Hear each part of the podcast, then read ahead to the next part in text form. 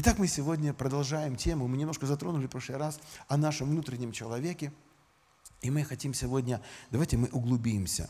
Еще раз прочитаем текст, это Евангелие от Луки, 3 глава, 9 стих. «Уже и секира при корне дерев лежит. Всякое дерево, не приносящее доброго плода, срубают и бросают огонь». И вот мы поговорим сегодня об этом глубоком корне. Что же происходит там?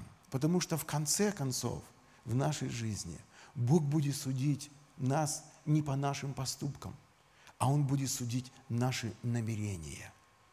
Когда у нас есть вот эта страсть, вот это желание служить Богу, искренне служить, делать добрые дела, для добрых дел, тогда препятствий нет. Тогда ты не говоришь, ой, мне, никто, мне мешают здесь, ой, это такая церковь, тут бьют по рукам, тут не дают служить, тут и то не дают делать, и то не дают. Ты просто не хочешь. Если ты хочешь, ты найдешь в любом месте, чтобы совершить добро. И написано в Библии, да, что Бог себе изберет народ особо ревностный к добрым делам. Поэтому Бог и будет судить вот эти наши намерения. Потому что у кого-то есть возможность сделать добро при помощи финансов, при помощи своего положения.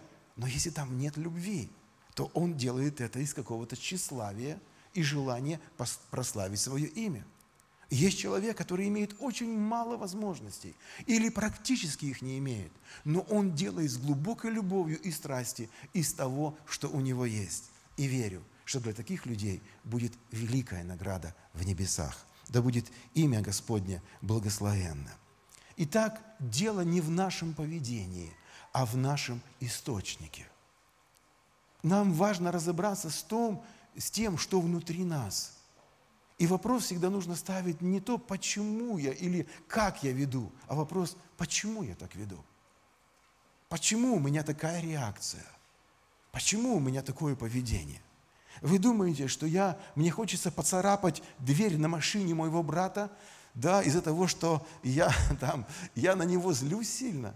Нет, просто я завидую, у меня такой машины нет.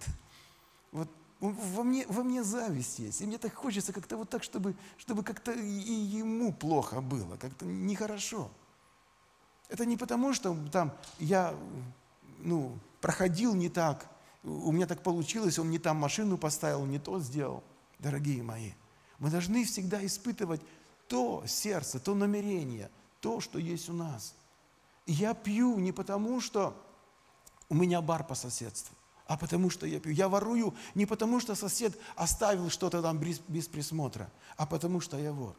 Поймите, я ругаюсь на свою жену не потому, что у нее характер паршивый, вредный, а потому что у меня язык грязный, потому что у меня сердце нечистое.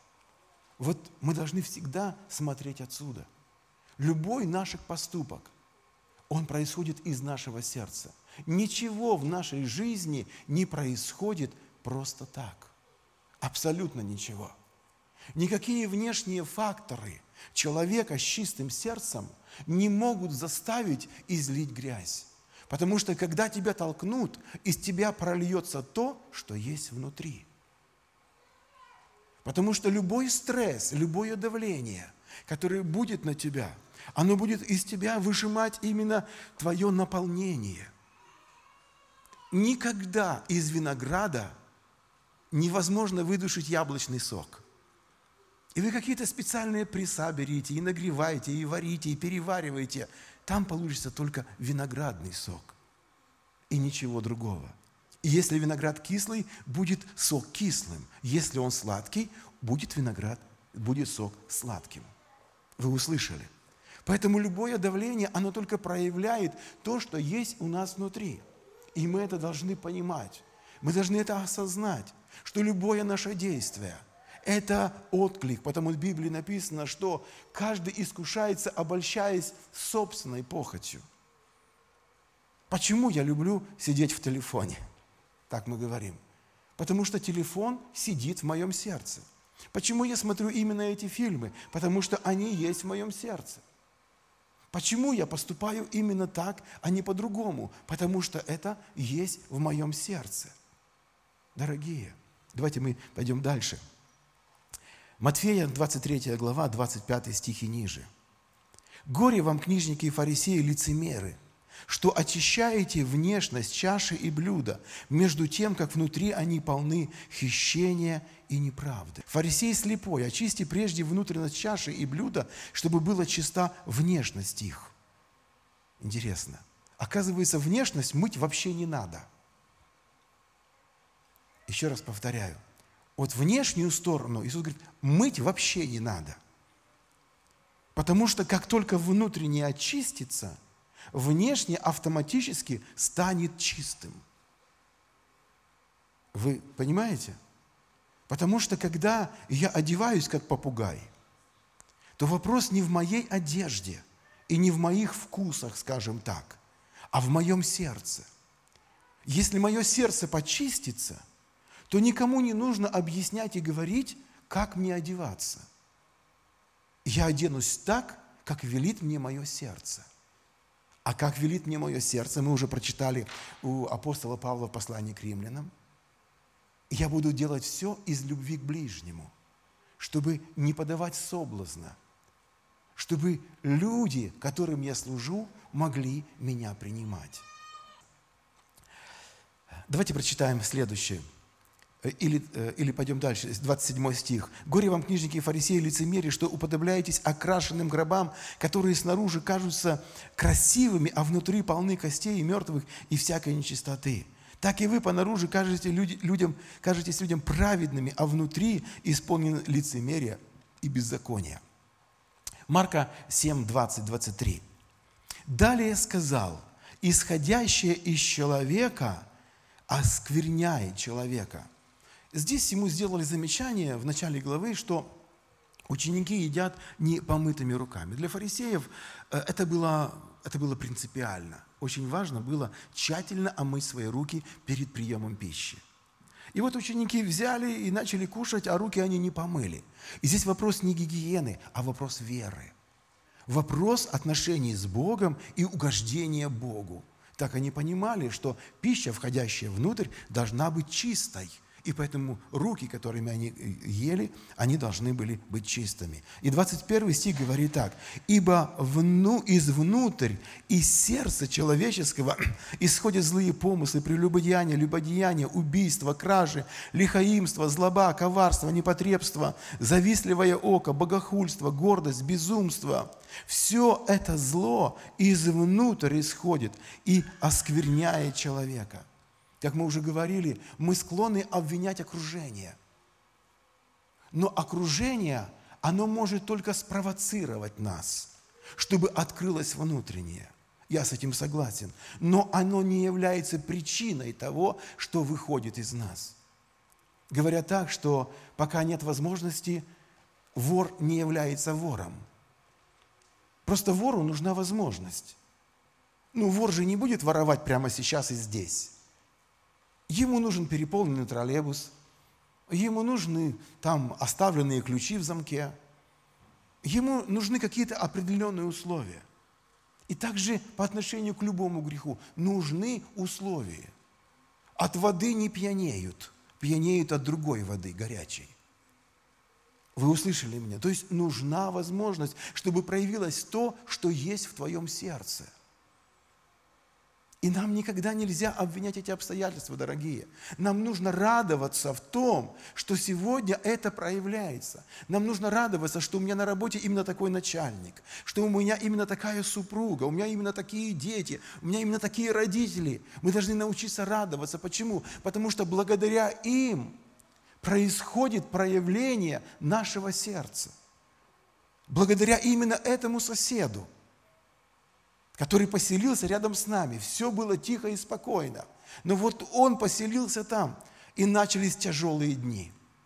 Для него нет, для нас. Почему? Потому что он начал провоцировать то, что есть у нас внутри. Оно жило себе спокойно. Мы могли поконфликтовать с тещей, мы могли поконфликтовать с кем-то еще, но это было постоянно, не постоянно, это было редко. Это было особо. И нам казалось, что эти особые случаи, вот только они нас выводят из терпения. А сосед каждый день. Допустим, он включает громкую музыку, или он почему-то решает, что скупаться нужно именно в 3 часа ночи, а когда он включает душ, то весь дом уже не спит. Вы меня услышали, дорогие? Вот здесь вопрос. Как мы относимся к этим раздражителям? Мы сваливаем вину на них, что у нас происходит из-за них, или мы радуемся, что эти раздражители проявили в нас то, что живет там. Смотрите, что говорит Иеремия, 17 глава, 9 стих. «Лукаво сердце человеческое, более всего и крайне испорчено». И он ставит вопрос, ну кто же узнает его? Вот, ну кто ж узнает его? Дорогие, это не так просто. Потому что мы привыкли оправдывать себя. И для того, чтобы узнать это сердце, туда нужно впустить Господа. Но мы сейчас возвращаемся вот к этой ну, главной проблеме нашей. Оно написано 2 Тимофея, 3 глава с 1 стиха. Апостол Павел дает наставление пастору. Он объясняет ему, с какими людьми ему приходится работать. Какие люди приходят в его церковь. Это было две тысячи лет назад. Апостол Павел это называет уже последним временем. То есть до того, как в других поколениях такого не было. И он объясняет, что вот в последние дни наступят времена тяжкие. На греческом слово «тяжкие» стоит как слово «опасные». Наступят вот эти опасные времена. Для кого же они опасны? Для кого опасно это время? Время как культура, время как общее какое-то обстоятельство, время как атмосфера, в которой живут все, которые привыкают и не видят опасности. И он говорит, это опасные времена. Давайте дальше читаем второй стих и ниже. «Ибо люди будут самолюбивы, это сердце, Сребролюбивы – это оттуда из сердца. Это горды – это оттуда из сердца. Это надменны – это изнутри. Злоречивы – это оттуда изнутри, потому что от избытка сердца, говорят уста. Родителям непокорны, потому что непокорность – это из сердца. Неблагодарны, естественно, это из сердца. Нечестивы, нечестие гнездится в сердце глупого – это из сердца. Недружелюбны – это все из сердца непримирительный, человек не хочет мириться, да? Вот, клеветники, это все из сердца, невоздержанные, то есть психи ненормальные, да? Это все из сердца, жестоки, это все из сердца, не любящие добра, естественно, это из сердца, не делающие добро, а не любящие добра, это из сердца, предатели, наглые, напыщенные, более сластолюбивые, нежели Боголюбивые. Дорогие, он показывает не поступки, а состояние. Он говорит, у них такое состояние. Вот в чем опасно это время. Потому что если поступок можно как-то изменить, то состоянием здесь сложно. Потому что поступок может изменить человек, а состояние изменяет только Бог. И смотрите следующий стих. «Имеющее вид благочестия». Фарисейство – прикатилось до наших дней. Благочестие – это богопочитание. Я имею вид богопочитания. Как это опасно. Мы так можем притворяться. Мы так можем на себя навлекать этот вид благочестия. И знаете, чтобы его легче было нам носить, нам обязательно нужно кого-то обвинять и унижать. Нам нужно обязательно, как фарисею, чуть-чуть возвышаться. Нам обязательно нужно на кого-то обижаться. Вот тогда мы чувствуем себя хорошо. Иначе, если этого мы не делаем, начинает вопить наше сердце – начинает кричать наше сердце, начинает наше сердце показывать нам, кто мы есть на самом деле. Показывает нашу раздражительность, непримиримость, непокорность, нашу зависть. Начинает показывать грехи, вылазят грехи, которые есть внутри нас. Но когда мы возвышаемся, когда мы чувствуем себя вот этими благочестивыми, нам обязательно нужен этот вид, дорогие, мы без него не можем. Мы, мы хотим выглядеть благочестивыми, красивыми, приятными и хорошими. Мы ради этого будем в церковь ходить, мы ради этого будем на молитвы ходить, мы ради этого будем ревновать, мы ради этого будем и конференции посещать, и семинары. Мы все будем делать для этого. Для того, чтобы заглушить наше сердце. Я знаю, о чем вы думаете. Так что, это не нужно делать, что ли? Не нужно в церковь ходить? Не нужно на конференции ехать? Нужно. Но когда у тебя мотив заглушить твое сердце, когда ты не смотришь реально на то, что происходит внутри в тебе, когда ты думаешь, что какие-то внешние факторы, какие-то другие люди, какое-то помазание другого человека решит твои вопросы. Мы всегда хотим чуда. Мы хотим завидовать, а потом в понедельник проснуться – и быть свободными от зависти. Я об этом тоже много лет мечтал. Я помню, как я хотел начинать жизнь с понедельника. Как я верил в то, что после какой-то особенной молитвы, особого помазания моя жизнь изменится. Как я верил в то, что вот именно если этот человек за меня помолится, то в моей жизни будет все, все по-другому. И это было по-другому. Это было день, два, три, неделя, пока месья не наезжал на следующий камень пока меня не обрызгает следующая машина или нахамит мне следующий человек. И все снова взрывалось. И я думал, Боже, я не духовный. Нет, дорогие мои, вопрос здесь не в духовности. Вопрос в глубине нашего сердца, куда мы должны при... впустить Господа. В чем проблема людей последнего времени? Что они отреклись силы Божьей благодати – что они отреклись вот этого влияния Божьего на их жизнь. Они не хотят впускать туда Господа, потому что они боятся, что они потеряют комфорт, что они потеряют вот это удовольствие жить. Потому что в обиде, я считаю, что обида приносит самое большое удовольствие человеку. Обида, она порождает самосожаление. А нет ничего больше наслаждения, как жалеть себя – но мы это любим, мы понимаем, что когда придет Божья благодать, она потребует одного, чтобы мы распяли плоть свою, чтобы мы пригвоздили ко Христу свое эго. И тогда все в нашей жизни начнет меняться. Мы где-то на подсознании это все понимаем. И нам этого не нужно. Нам нужно просто какое-то духовное чудо – которое бы произошло и поменяло все, и оставило нас такими, как мы есть, то есть в той же зоне комфорта.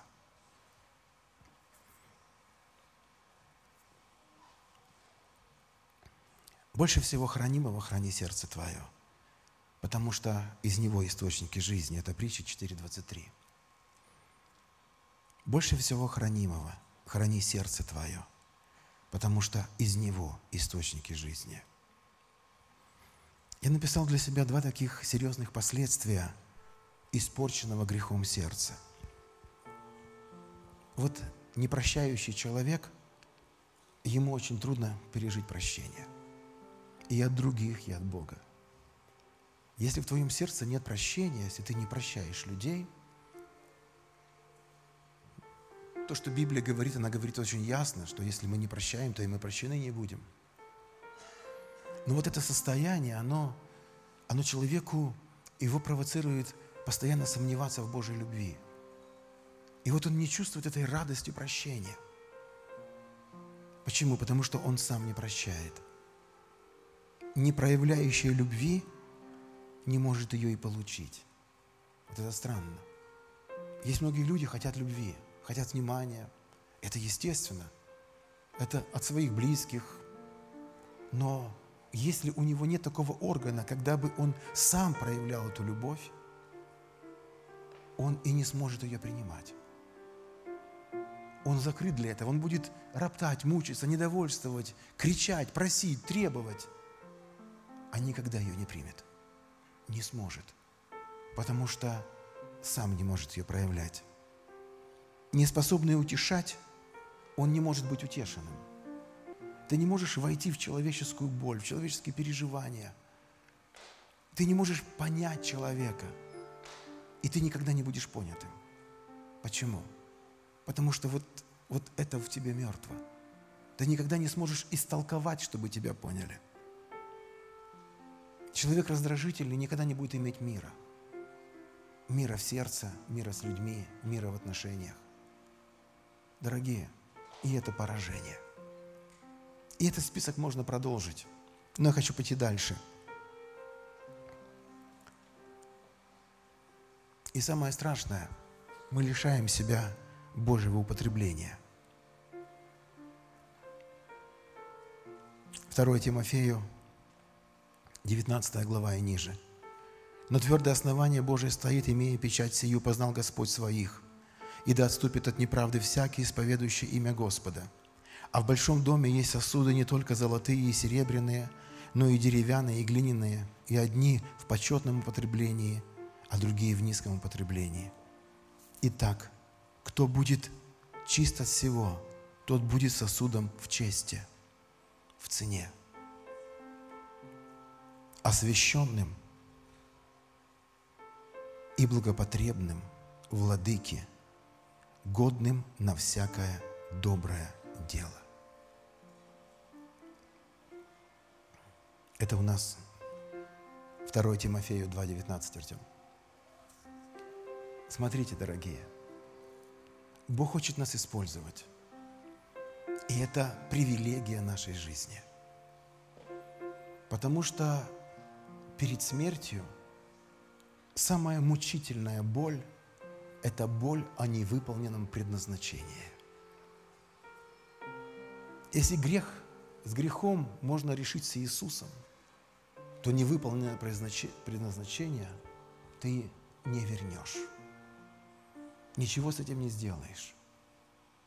И вот Библия говорит нам, кто будет чист от всего, кто будет свободен от всего, у кого будет свободное сердце, тот будет благопотребен владыке на всякое доброе дело. То есть он будет отделен владыке. И в принципе не имеет значения, из чего ты сделан, из золота или из дерева, или из глины. Не имеет значения. Важно одно – важно, насколько ты чист. Насколько ты чист, насколько владыка может брать тебя для того, чтобы использовать для своей славы. Моисей 40 лет обучался различным дарам и талантам. Дары, которые в нем проявлялись в доме фарисея, и таланты, навыки, которые в нем развивались. Он был, в принципе, готовым лидером, чтобы вести за собой эту многомиллионную армию, да, евреев из Египта. Но ему нужно было сердце. И поэтому 40 лет он находился в пустыне для того, чтобы пасти овец у своего тестя. Он ходил день за днем, месяц за месяцем, год за годом, смиряя свое сердце, направляя свое сердце, разговаривая со своим внутренним человеком для того, чтобы в конце о самом себе написать, Моисей был наикратчайшим человеком на земле. Аминь. Для того, чтобы однажды встать в пролом между народом и Богом и сказать, Господи, если их истребишь, то и меня. Вот эти 40 лет пустыни, тренировки своего сердца, своего внутреннего человека, совместно с тем, что он обучился в доме фараона, они дали огромный плод. Смотрите, Иосиф. В доме своем он обучался любви. Его отец любил. Он ему шил эту разноцветную одежду. Это обучение любви каждый день. Потом предательство и рабство. Предали его собственные братья. В доме Патифара он учится служить господам – потом снова предательство, и снова и тюрьма. В тюрьме он учится служить равных, равным ему. И потом престол. Вы понимаете, дорогие? Обучение и смирение, обучение и смирение. Пока над ним исполнилось Слово Божие, говорит Писание, в железо вошла душа его. Для того, чтобы тогда, когда он ставит правителем всего мира практически – Фараон сказал, что только, только вот троном я буду от тебя отличаться. но мой перстень на твоей руке. Без тебя и пес не пошевелит языком. Ты главный. А в то время был Египет, это, это было, было царство царств. Все люди с земли, с, того, с Ближнего Востока, все к ним пришли за хлебом. Все им покорились. Они скупили всех. Почему? Потому что сердце Иосифа было очень правильным. Смит Вигельсворт. Я хочу привести вам одну иллюстрацию, пример. Человек-легенда. Он не умел читать, пока не женился. Он был простым водопроводчиком. Это было он родился в 1882, наверное, году. Он был простым водопроводчиком. И э, когда он женился, его жена была грамотной, и она его научила читать. И научила читать его на Библии. Библию научила его читать. Он в своей жизни ничего не читал, кроме Библии, хотя сам написал несколько книг. Он говорил, что Библия – это самое главное, что нужно, а все остальное, все это вранье. Дальше – История говорит, что у него только воскрешение из мертвых 23 случая зафиксированных. У него тысячи и тысячи исцелений через его служение. Тысячи и тысячи спасенных людей, на которых он повлиял. Для него изгнание бесов, исцеление – это было просто. Говорят, что на его руку ставили микробов-убийц, которые вредят человеку, вообще наносят вред жизни. И когда его ставили ему на руку и ставили под микроскоп, они погибали просто на его руке. Настолько он был помазан Богом, этот человек. Но у него была одна проблема. У него был очень скверный характер. Когда Бог его призвал, у него был очень скверный характер. Он постоянно донимал свою жену. Он придирался к ней, он придирался ко всем. Ему не нравилось, как она готовила кушать, хотя, хотя она была прекрасной поварихой. Ему многие вещи в жизни не нравились. И вот он понял, что Бог ищет людей, через которых он может явить себя. Это из его книги. Бог ищет людей, через которых он может явить себя. И он пишет, у меня ужасный характер – который может заставить меня побелеть от гнева. Мне трудно угодить за столом. Моя жена хорошо готовит, но мне вечно кажется, будто что-то не так.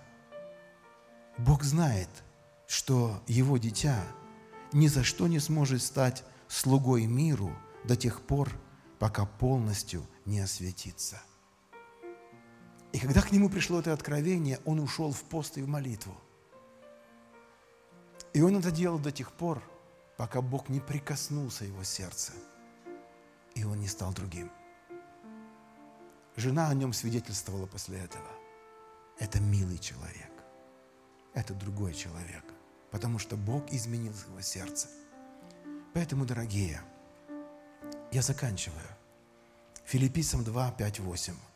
«Ибо во нас должны быть те же чувствования, какие во Христе Иисусе» Ибо он, будучи образом Божьим, не почитал хищение быть равным Богу, но уничижил себя, то есть опорожнил, опустошил себя самого, принял образ раба, сделавший подобным человеком и по виду став как человек.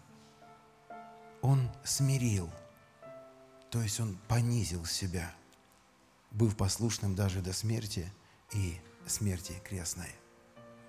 Итак, Иисус сделал две таких, два таких важных момента – он опустошил и понизил. И пусть Бог войдет в твое сердце. Опустоши и понизь.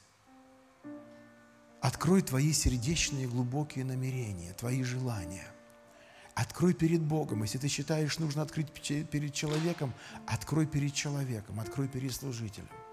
Скажи, что есть внутри у тебя.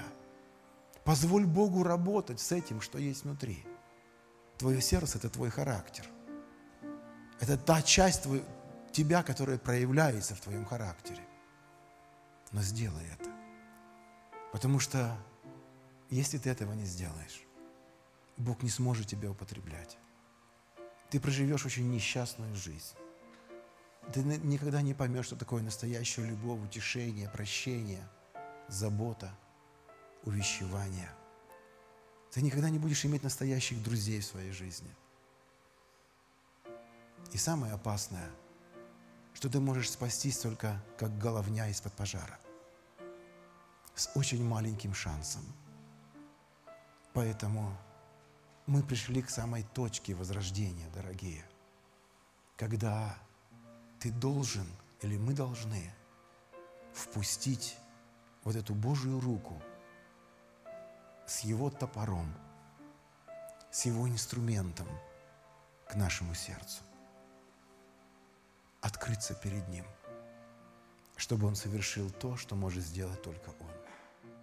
Да будет имя Господне благословенно.